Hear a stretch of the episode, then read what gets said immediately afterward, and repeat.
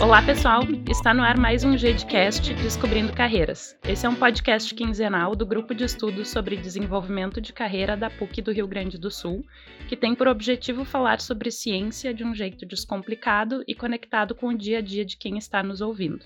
Eu sou a Manu, coordenadora do GDC, e hoje estou no papel de âncora. Estão aqui também o nosso editor, Pedro Del Fabro, e duas mulheres maravilhosas. Olá, pessoal, eu sou a Amy. Olá, pessoal, eu sou a Ali. Hoje o nosso episódio é sobre educação para a carreira, que é um tema sobre o qual a gente falou um pouco no episódio anterior, que era sobre papéis. Sim, a gente às vezes mistura os temas, pessoal. Mas enfim, o texto de hoje, em que a gente baseou a nossa discussão, é um capítulo de um livro de 2008, escrito pela professora Maria Luísa Rodrigues Moreno, intitulado A Educação para a Carreira: Aplicações à Infância e à Adolescência, ele está em um livro intitulado Psicologia Vocacional Perspectivas de Intervenção, organizado pela professora Maria do Céu Taveira e professor José Tomás da Silva. A referência vai ficar, como sempre, no nosso Instagram, que é gdc carreira. E no nosso uh, Instagram do podcast, que é gdc podcast.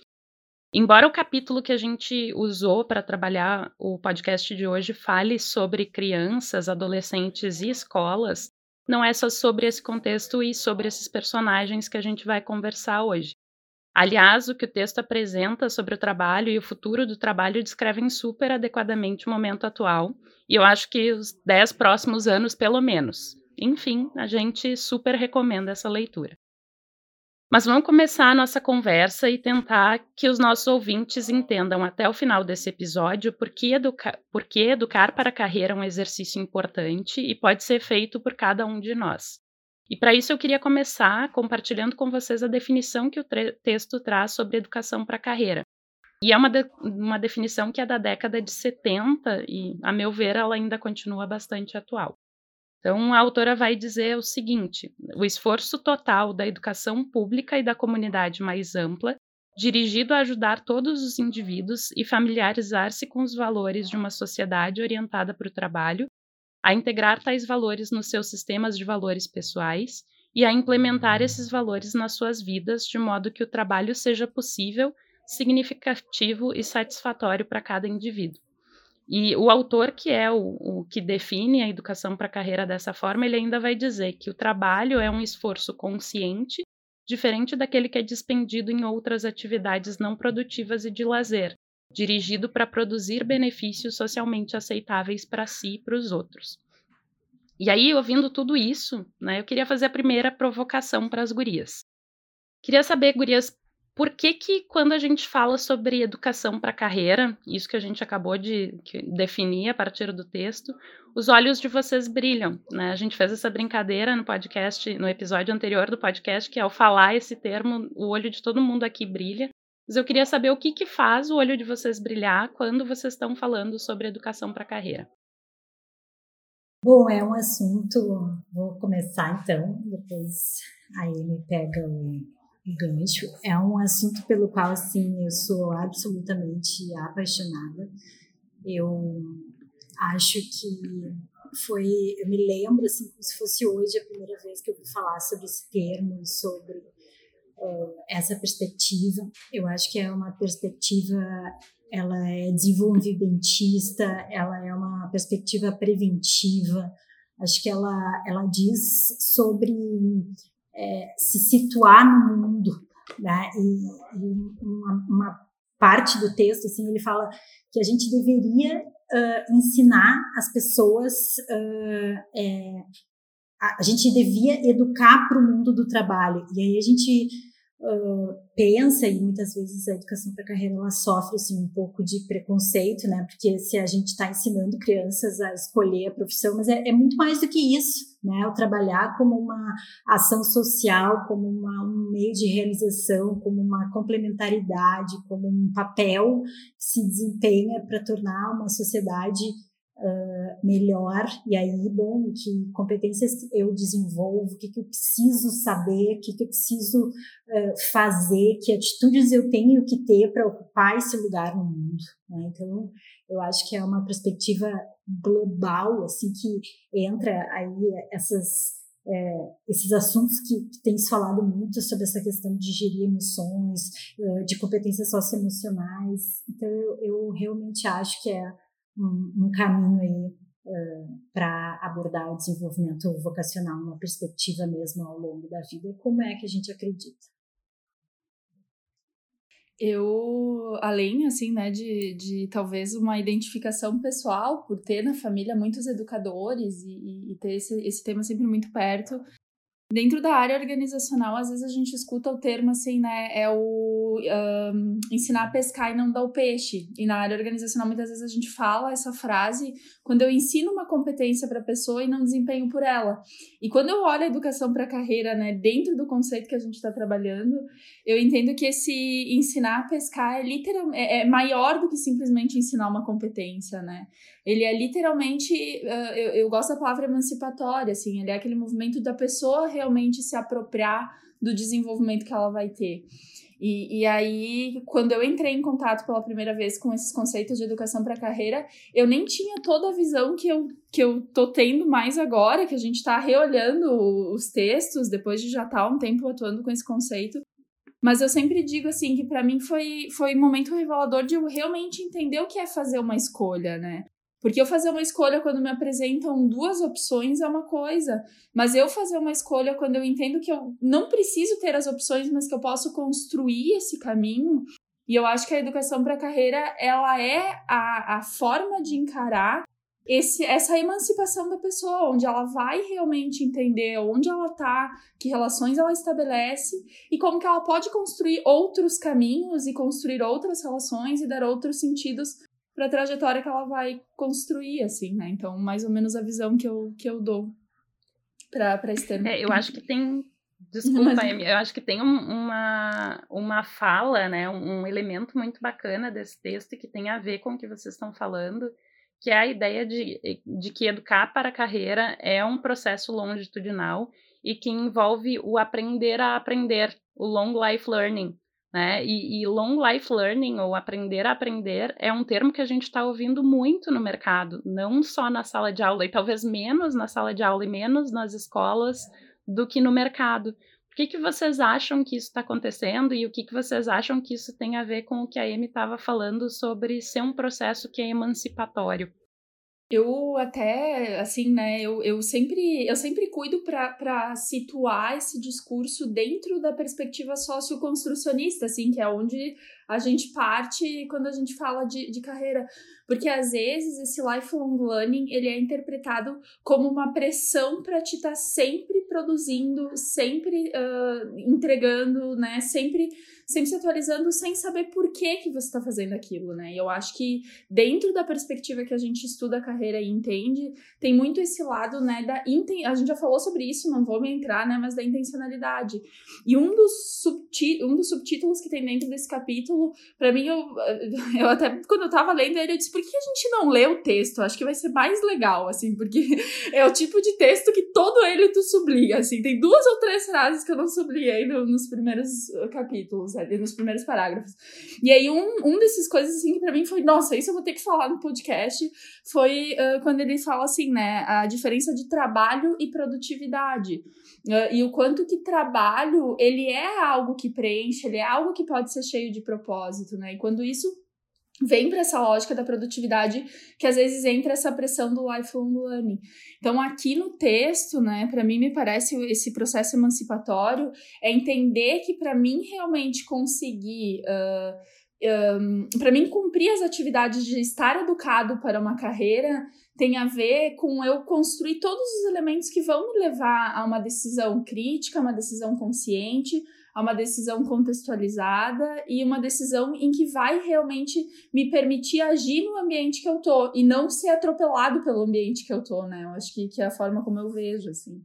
É, eu, eu concordo muito, assim, esse texto é o meu texto preferido.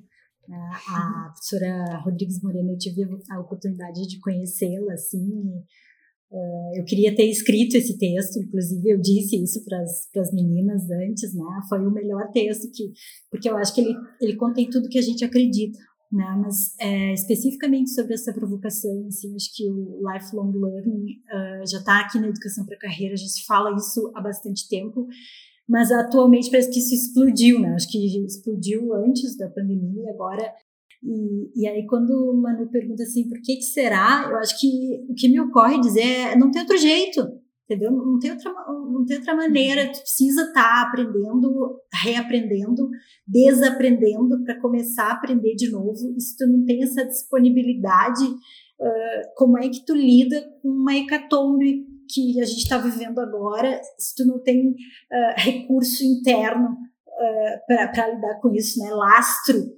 uh, para te poder te desapegar de tudo que tu sabia, uh, de tudo que já tinha sido uma etiqueta, uma regra colocada uh, e para te começar a fazer de novo com talvez uh, os mesmos recursos, mas de uma maneira diferente, né? Lembra, a gente já falou no episódio anterior, assim, de novas maneiras de trabalhar em épocas de pandemia, com os mesmos recursos que já se usavam, mas fazendo coisas diferentes. Então, acho que isso, lifelong learning, é também a maneira, né? E acho que uma das coisas mais legais do ser humano, que a gente explora, eu acho que até pouco, é essa capacidade que a gente tem uh, de aprender, que ela, ao contrário do que muita gente pensa, a capacidade de aprender, ela, ela ela permanece mesmo na, uh, na terceira idade, né, uh, quando se é Claro, é, é diferente a, o jeito de se aprender, mas as pessoas conseguem continuar aprendendo. Então, acho que isso é algo precioso, assim, que a gente pode esperar. E, é, e eu ouço, né, e esse lifelong learning, esse aprendizado, ele é aquele aprendizado que é justamente o que respalda o, o, o lado que eu digo da transcendência do ser humano, né? Quem não tá aqui para evoluir, quem não tá aqui para uh, ir, ir, se desenvolvendo com as experiências que, que vivencia e, enfim, que busca, né? Às vezes a gente, a, a, o, o sócio-construcionismo, ele fala muito também sobre o sentido que a gente atribui às coisas, né? Então, sempre que vem essas palavras, aprender qual, a, aquele exercício que a Manu faz sempre nas palestras, né? Qual é a imagem mental que te vem na cabeça quando pensa em carreira? Agora, de novo, né? Qual é a imagem mental que vem quando a gente pensa em aprender? Ah, é livro, é, às vezes vem relacionado àquele conhecimento duro. E o lifelong learning, ele, na verdade, não necessariamente ele é tu, tu estar dentro de uma sala de aula, né? A gente, educação também é uma palavra que remete muito à sala de aula, mas eu acho que é, é, é, extrapolar um pouco esse limite do que é isso, né? E pensar realmente em a gente estar tá sempre se atualizando, uh, se atualizando, de novo, atualizar, talvez não seja uma palavra que remeta a muito o modelo mercadológico, né? Mas dessa tendência atualizante do ser humano, que, que fala justamente desenvolver, talvez. De evolução e crescimento. É, Desenvolver é um bom termo. É, e eu acho que isso, né, acho que o gancho do desenvolver é um bom gancho, porque quando a gente está falando em educação para carreira ou educação à carreira, a gente está pensando nessa oportunidade das pessoas poderem ir aos poucos se entendendo, entendendo o mundo onde elas estão inseridas, entendendo que tipo de competências elas precisam para lidar com esse mundo, para não ser surpreendidas pelos, né, pelas hecatombes como essa que a gente está vivendo, uh, de uma forma que elas não consigam uh, responder ao que está acontecendo, né? Então eu acho que ao longo desse texto que a gente uh, leu e, e, quando a gente transpõe o texto para a vida real em um projeto de educação para carreira, tudo que a gente quer é que as pessoas tenham condição de se desenvolver, né? E se desenvolver para serem bons cidadãos, cidadãos capazes de enfrentar o mundo e de enfrentar o trabalho em constante transição, que é isso que a gente vem falando já desde o episódio número um, né? Então, uh, queria ver com vocês, assim, né? O que, que vocês acham que, que Pensando em diferentes públicos envolvidos. Acho que a gente falou um pouquinho né, do que é educação para carreira, a gente está falando de impactos, de por que é importante. Uh, quem que são as pessoas que estão envolvidas quando a gente está falando em educação para carreira e o que, que a gente poderia dar de, de dicas, assim, e, e de, uh, sei lá, o que, que é o papel dessas diferentes pessoas envolvidas, como é que elas podem ajudar, como é que eu, Manuela, professora, mas como é que o nosso ouvinte que não é professor, que, que não está estudando nesse momento, que, sei lá, está inserido no mercado de trabalho, como é que essa pessoa, né, como é que as diferentes pessoas podem ajudar a educar para a carreira? Eu acho que é um, precisa ser um esforço, eu acho que está na definição, né? acho que precisa ser um esforço conjunto de, de toda uma comunidade. Né? Acho que educar para a carreira é também educar para a vida, e acho que isso é um, um papel, uma tarefa né, dos indivíduos todos, para si e também para os outros. Né? Uh, acho que é uma, uma maneira assim. É, as crianças, os, os pais, os adultos, os professores, os vizinhos, a comunidade dos grupos aos quais essas crianças elas elas elas fazem parte, mas também as organizações, os chefes e, e, as, e as, a família mais alargada também. Uh, e acho que uma maneira de, de, de se poder fazer isso é fazer perguntas né? É, é, tornar, né, muitas vezes, assim, eu fiquei me lembrando várias coisas agora quando vocês estavam falando isso.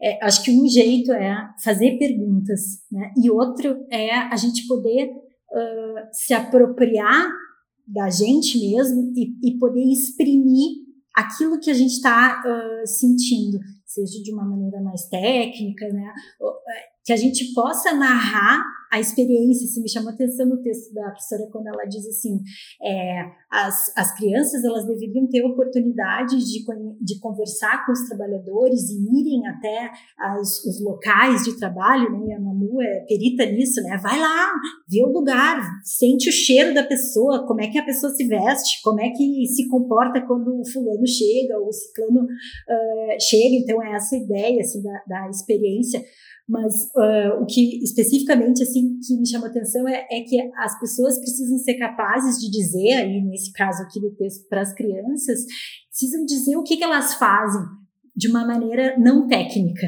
Então essa essa parte eu acho que é preciosa né? Que tipo que história tu conta sobre aquilo que tu faz é, e, e, e que de que jeito que tu transmite né? Que intencionalidade tu coloca qual é a emoção que tu coloca ali então, eu diria assim: fazer perguntas e exprimir as nossas histórias, os nossos sentimentos e as nossas narrativas. Te ouvindo, né, Ali, parece que uh, educar alguém para a carreira também é se educar uhum. para a carreira, né? Porque para eu poder conversar com alguém outro sobre a minha carreira, eu tenho que minimamente conseguir entender o que, que eu faço e por que, uhum. que eu faço. Acho que isso é um outro ponto legal do texto, que é né, eh, a, a autora fala especificamente pensando no papel do professor, mas ela diz isso, né?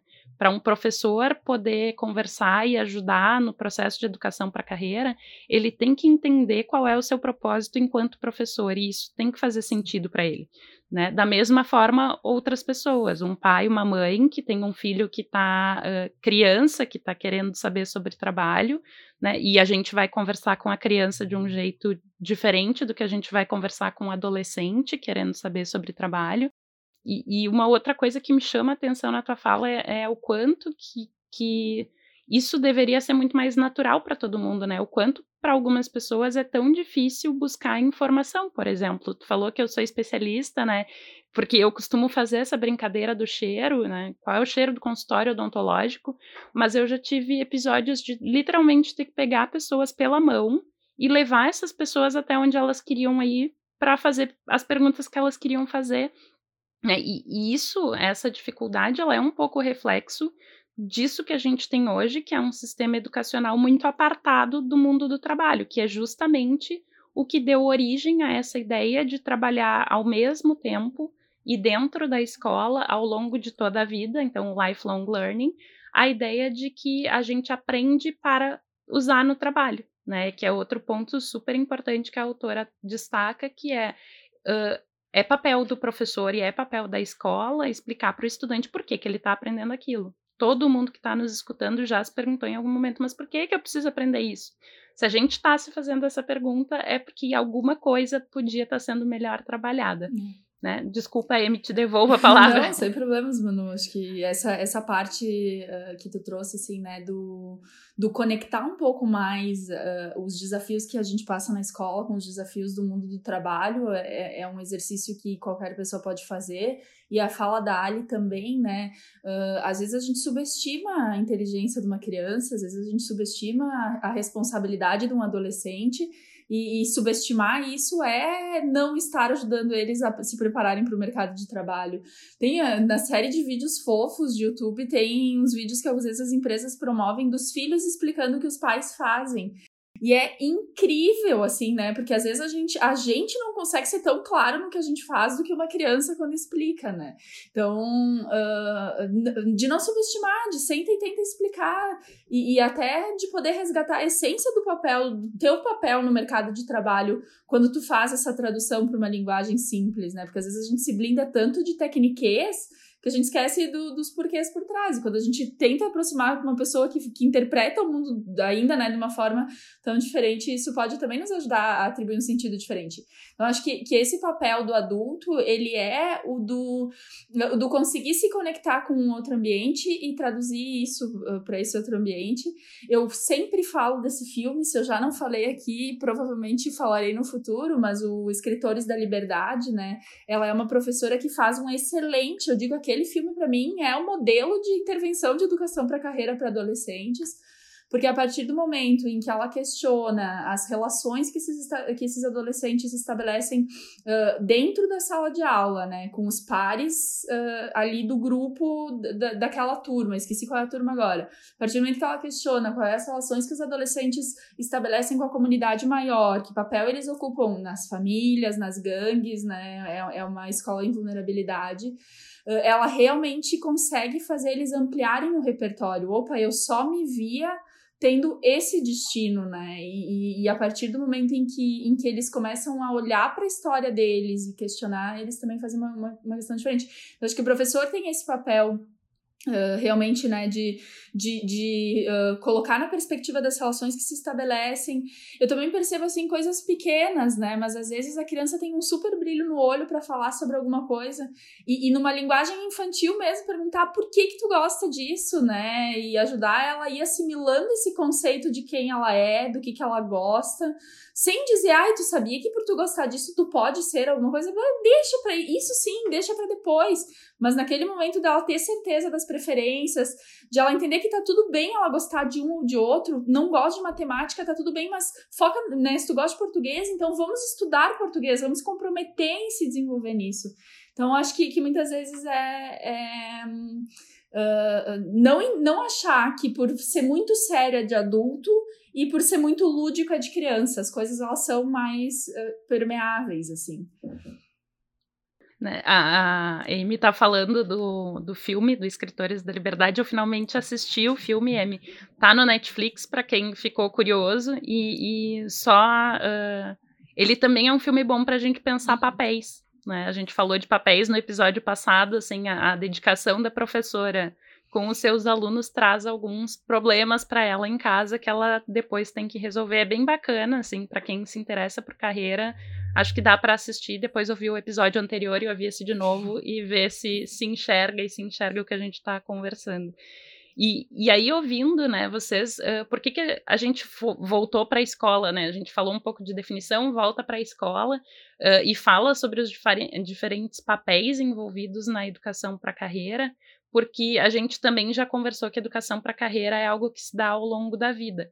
E se a gente está entendendo que se dá ao longo da vida, a gente está entendendo que sim, começa na escola, né? Começa quando os professores vão dando lá as noções de matemática e conseguem explicar para uma criança por que, que ela tem que aprender matemática e incentivá-la a estudar português se ela gosta e se sai bem em português, uh, mas continuam na adolescência e a gente normalmente está acostumado a pensar na escolha profissional durante o período da adolescência. Então, né, quando a gente fala dessa nossa área de carreiras, invariavelmente as pessoas vão pensar no adolescente fazendo a escolha do vestibular, sem lembrar que, que essa escolha é algo que já começou antes, é isso que a gente está defendendo, que comece antes, que quanto mais falar sobre isso ao longo da vida, melhor.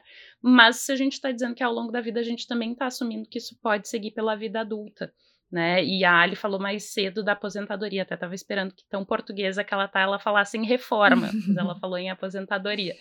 Uh, então, queria devolver M para ti, vou, vou, nomear especificamente, porque a M, uh, estudando mais sobre educação para carreira, me veio há um tempo atrás com a pergunta de Tá, a gente tem muitos textos de educação para carreira falando da escola, do papel da escola, da comunidade, especialmente do professor, mas uh, faz sentido a gente pensar que a educação para carreira segue na vida adulta, que as empresas também têm um papel uh, na educação para carreira, para além de trabalhar com os jovens e, e né, crianças e adolescentes? M, faz sentido? Nossa, né? Eu até, até brinquei no início, assim, vamos falar sobre isso, porque uh, tem uma parte do texto que é essa que ele fala das crianças, que ele diz que os alunos, que os adultos eles têm um certo preconceito de achar que a gente não pode falar uh, das dificuldades da vida adulta com a criança, né? E quebrar isso. E, e o contrário, ele também é verdade. Ele tem sido questionado, mas ele é verdade, da gente não poder falar do, do lado mais puro e, e até das questões. Tem, uma, tem um termo que é competência socioemocional.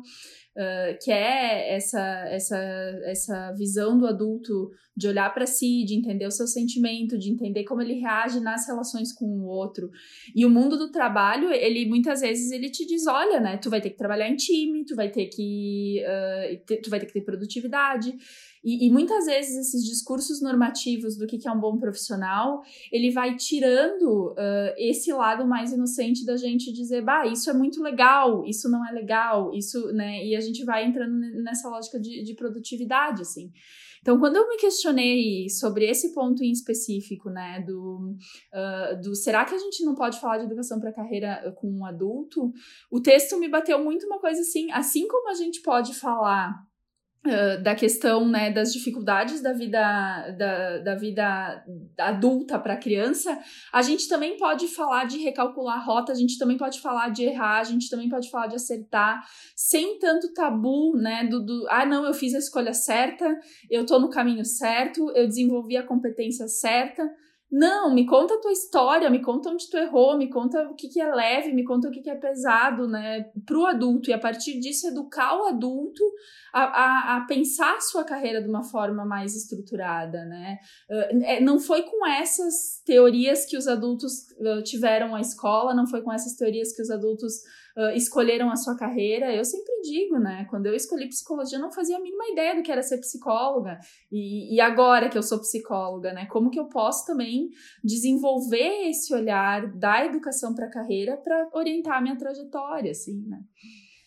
Eu acho que não só faz sentido pensar em educação para a carreira de adultos, como eu acho que é uma via para a gente uh, criar aquilo que a gente pode chamar de ciclo virtuoso ao invés de vicioso. Né? Um ciclo virtuoso no sentido de que se eu tenho adultos que pensam sobre si, que conseguem é, expressar suas, suas ideias, seus sentimentos, suas necessidades, eu também estou capacitando esses uh, adultos para que eles possam transmitir esses conhecimentos, essas é, habilidades uh, para as crianças, para os adolescentes, e, e a partir disso os adolescentes possam replicar para os amigos deles e, e as crianças né, possam aí é, poder contar sobre o trabalho, o que, que é trabalhar, o que, que é o trabalho delas, o que, que é o trabalho do pai e da mãe, o que, que é o trabalho dos colegas, né? Eu me lembro, assim, algumas das coisas, assim, é, sensacionais, né? Um, é, há pouco tempo atrás, assim, uh, me perguntaram assim, se eu tivesse que definir meu trabalho, assim, se eu tivesse que comprar o meu trabalho para uma criança, como é que eu faria, né? E, e, e, tá, e aí isso foi uma, uma situação. Aí outra situação foi uh, a minha prima, eu ouvi ela falando para uma outra prima, minha prima de 12 estava falando para de 6. Uh, assim, que, com o que, que a Ali trabalha, né? E a, a minha bisavó, que já, já faleceu também, ela uh, contando lá para uma pessoa da, da igreja lá do grupo que ela participava, né, uh, com o que que eu trabalhava. Né? Então, aí vou começar por ela, pela bisavó. É, Ah, ela é uma médica da cabeça. é uma médica lá da cabeça, ela conversa um pouco com as pessoas e tal, mas ela entende a cabeça das pessoas. Aí a, a, a, minha, a minha prima falou: não, a, a, a fulana vai lá na médica dos sentimentos, e a Ali também é médica dos sentimentos. E uh, eu, é, aí me perguntaram assim, eu falei assim: ah, eu ajudo, converso com as pessoas para entender sobre uh, o trabalho delas, o que, que elas fazem, o que, como, o que, que elas sabem fazer. Né? E, e, eu acho que isso diz porque nenhuma dessas é excludente. Né? Nenhuma dessas, dessas definições, tudo bem, eu não sou médica, né? Mas assim, a gente trabalha com pensamento, a gente trabalha com essa, com essa questão dos sentimentos também, a gente trabalha. Então, assim, quanto mais amplo puder ser, eu acho, né? quanto mais diverso, quanto mais abrangente for, mais inclusivo também a gente vai ser, né? E poder acolher diferentes é, perspectivas uh, das coisas, acho que isso também pode fazer com que a gente uh, tenha mais clareza, que a gente possa transmitir. Tá tudo bem não gostar de matemática, mas algum uh, algum sentido ali e alguma alguma maestria ali tu vai ter que ter, né, para te safar, e isso também pode ajudar, né, mas o português, cada um gosta de uma coisa, vai ter gente que vai ser melhor em matemática do que em português, tu pode ajudar quem, né, quem não gosta de português, e, assim também a gente vai, acho que criando uma sociedade que seja mais comprometida uh, com o seu fazer de melhor, para que todos possam crescer, né? Ai, Ali, me deu vontade de contar uma situação prática também, te ouvindo, assim, né? Que, que talvez até ilustre um pouco mais porque que eu vejo tanto sentido em trabalhar a educação para carreira dentro da, das empresas, assim. Por estar por tá muito envolvida com a teoria de carreira desde que eu entrei né, na, na, empresa em que eu trabalho, eu sempre questionei muito os modelos de carreira, aqueles mais estruturados, né? Do cargo e salário, a gestão por competências que eu vejo que são modelos que ainda têm uh, diretrizes muito externas, né? Eu ainda estou dizendo no que que você tem que ser bom e, e, todo, e tudo que a gente estuda em carreira, ele tem muito mais dessa questão, né? Os paradigmas dessa sociedade de conhecimento, ele vai justamente na contramão disso, né? Dentro da imprevisibilidade, a minha competência tem que saber fazer leitura do contexto que eu tô e me adaptar a ele, assim. Então, eu tirei muitos dos, das estruturas de carreira da empresa, né? Essas, essas avaliações mais pautadas né, em verdades externas. E sempre fiz um movimento muito forte da gente dialogar sobre carreira, da gente perguntar para as pessoas aonde elas queriam chegar e tudo mais. E é, é muito incrível a dificuldade que as pessoas têm, né? De, de, de falar aonde elas querem chegar sem o medo de, de errar aonde, né? Não, eu não sei, bah, não queria me definir agora. E aí a, gente às vezes vai desde uma rigidez muito grande, e, e aí o que eu quero chegar é um cargo, uma posição, até uma Uh, indefinição enorme, assim, e aí aquelas histórias sem nexo, né? Ah, eu gostaria de ser isso, mas eu tô fazendo aquele outro e me desenvolvendo em algo nada a ver, assim, né? Que tu vê que, que aí desencontra muito. Uh, e, e aí eu ficava muito brava, eu já falei isso aqui no, no podcast também, que sempre que me perguntavam, tá, mas qual é a competência que eu tenho que ter, então, para mim ser bom no, no que eu quero fazer? E aí, de novo, né, não tem resposta, não tem uma receita de bolo. Uh, mas a partir do momento que eu comecei a entender que deixar também essa coisa assim do vai lá e constrói, as pessoas não estão prontas para ir lá e construir. Porque elas não aprenderam a, a, a, a construir a carreira dela com base nessa educação para a carreira. E aí foi numa das aulas que a gente teve na PUC com o professor Rodolfo, lá da, lá de São Paulo, uh, que, ele que ele falou sobre o conceito de autoeficácia sobre a carreira e explicou o modelo teórico que estava por trás daquilo, né? E eu olhando aquilo, digo, bah, se as pessoas entendessem esse modelo, seria bem mais fácil para elas responderem uh, aonde elas querem chegar, assim, né? De entender que no que eu me considero bom influencia uh, a forma como eu me vejo, e o que eu me vejo é a minha identidade, a minha identidade é o que eu gosto, e aí as coisas começam a ter uma conexão, e aí toda essa coisa, né, ali que tu falou, ah, eu sou médica da cabeça, eu sou médica do sentimento, uh, começam a, a ser mais tangíveis, né? O pensamento começa a ter uma clareza, a, a, o sentimento começa a ter uma clareza, né? Então, uh, res, voltando a responder a pergunta original, mas talvez com um olhar mais da onde que veio essa inquietação, assim. É, e aí, tentando fazer um, uma síntese disso que vocês estão dizendo e, e voltar um pouco para a educação para carreira na escola, né? O que, que me parece que vocês disseram e que as duas, fazer educação para carreira na escola ou fazer educação para carreira na universidade, na empresa, enfim, com adultos, o que, que isso tem em comum? Né? Tanto num contexto quanto no outro, eu vou ajudar as pessoas uh, a enxergarem e entenderem quem elas são, né? Então, o que, que elas gostam, pelo que se interessam, onde é que elas têm habilidades, onde elas podem desenvolver ainda habilidades, uh, quem elas gostariam de ser, né? Então, o que, que elas precisam também desenvolver para se tornar essa pessoa que elas querem ser, o que significa basicamente dizer que eu ajudo as pessoas a construírem e a se darem conta de um autoconceito que vai permitir que elas consigam uh, avaliar oportunidades se organizar para ocupar, para atender, ou, né, enfim, para enfrentar essas oportunidades, para tomar decisões que elas tenham que tomar numa fase próxima da vida ou numa fase mais distante da vida, uh, e que elas possam fazer isso não só uma vez, né, que elas possam fazer isso tantas vezes quanto for necessário. De novo, né, em cada etapa da vida, do jeito e com as oportunidades que são propícias àquela etapa da vida.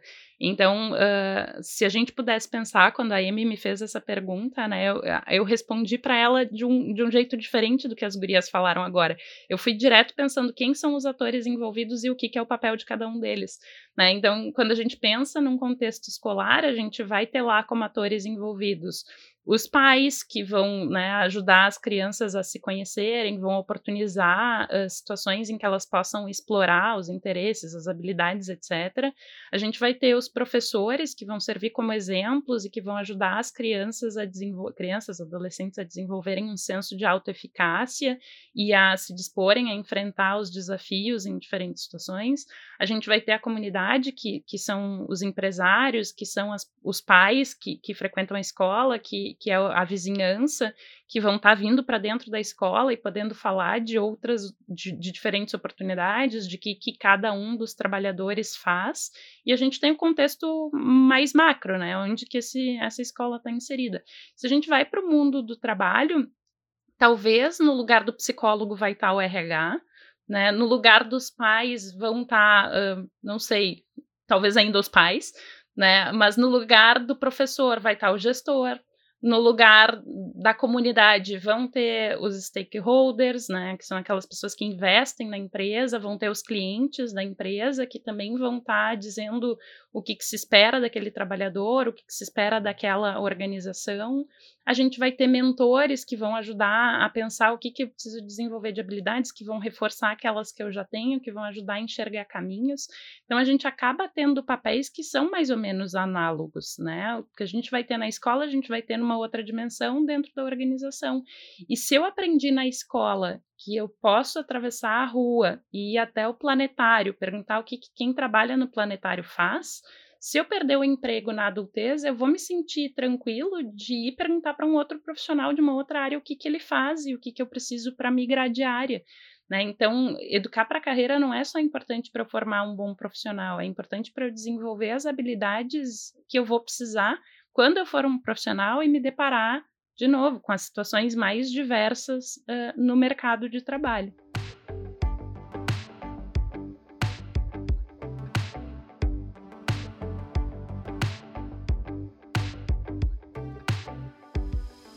Gurias, como a gente está chegando no nosso final aqui, eu gostei que no último episódio a gente procurou encerrar dando dicas e sugestões para as pessoas de, de como lidarem melhor com os diferentes papéis. E aí eu quero fazer a pergunta para vocês de o que, que a gente pode dar de conselho, de dica, de técnica para as pessoas uh, poderem se dedicar a ou se educar para a própria carreira, né, prestar atenção nesses elementos da educação para a carreira, ou ajudar outras pessoas nesse processo. Eu vou dar uma que eu tenho falado bastante com as pessoas que eu tenho interagido, né, principalmente nesse momento, um, da não romantização desses conceitos todos, né? Porque quando a gente fala assim, ai, Uh, a, a, educação para a carreira vai te ajudar a entender quem você é, vai ajudar. Às vezes parece sim, né, que, que vai ser um trabalho uh, que vai, eu vou ir muito além e, e, entender o que a gente é, é analisar um dia da nossa vida e ver ali aonde que baixou a energia, onde que aumentou a energia, onde que as coisas estão acontecendo. Então, assim, uh, eu, eu, eu, vejo, né, não encarar a educação para a carreira como algo de outro mundo, né, mas ele é realmente eu entender como é que eu reajo frente às adversidades.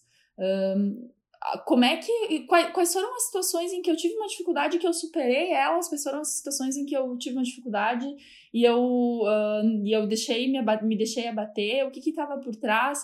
Então, tentar ir dando sentido às coisas, né? Que dar sentido às coisas não deixa de ser um trabalho educativo, assim.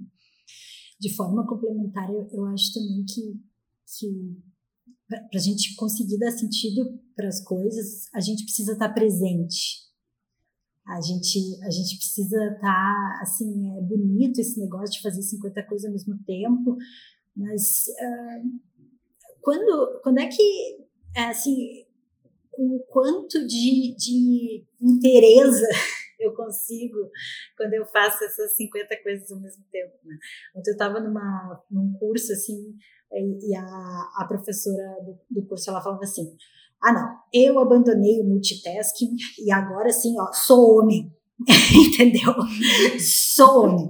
Quando vem assim para mim e me dizem assim, faz isso, faz aquilo, não, eu vou fazer uma coisa só. O que, que tu quer que eu faça? Se eu tô vendo TV, eu tô vendo TV.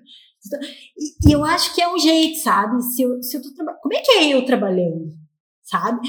É, de que jeito que eu trabalho? Assim, eu, eu, quando eu tô assim lá, como é que como é que sou eu no trabalho no final de semana, assim, como é que eu complemento a minha vida de, de trabalho com todas as tarefas profissionais que eu preciso, mas o quanto em determinado momento vocês falaram assim, ah, essa coisa da produtividade, né? Mas o quanto eu também e, e acho que faz parte a gente poder saber o momento de parar e, e, talvez a gente só saiba isso se a gente estiver presente naquilo ali, estiver conectado, estiver sabendo é, entender e compreender os nossos sinais, o que, isso significa pra gente.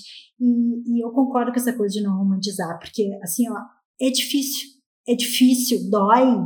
É, assim, tu, tu vê as pessoas fazendo, né, trabalhando de manhã, de tarde, de noite, e 11 horas da noite, a pessoa com uma energia, assim, que chega da nojo, sabe? Tipo, vai descansar, vai dormir, e, e bem, e, e a pessoa tá ali, e, e tá bem, e talvez eu não consiga fazer isso, né? Ou eu consiga às 11, mas no outro dia de manhã eu não consiga estar acordada na hora que ela esteja bem, talvez ela precise menos do que eu, ou talvez ela tenha já descansado, sei lá.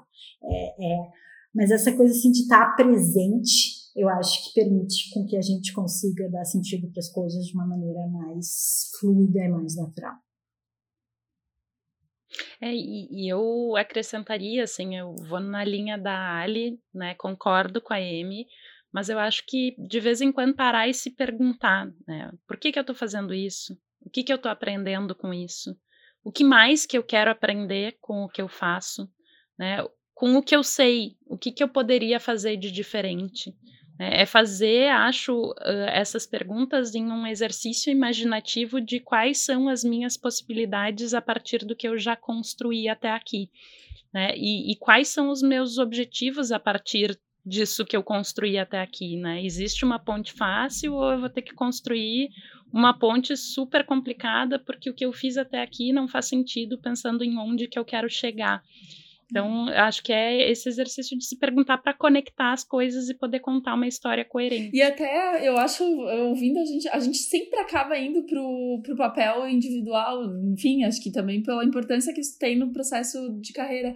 Mas já que a gente falou em outras pessoas de outras faixas etárias, de outros grupos falarem sobre as profissões, acho que um exercício super simples é pede pro pai, pede pra avó, pede para pro, pro filho, pro, enfim, né, para outras pessoas tentarem explicar o que que tu faz, uh, tenta ajudar uhum. pessoas que não vêm, né? Eu, eu tenho essa realidade, tava pensando agora, tô, tô na casa dos meus pais aproveitando que eu posso trabalhar de remoto e, e vim também curtir um pouco do papel de filha, assim, e, e, fiquei pensando, será que meu pai sabe o que que eu faço, né? Tipo, ele sabe que eu sou psicóloga e que eu trabalho numa empresa, mas o que que eu faço sendo psicóloga numa empresa, eu não sei se ele sabe.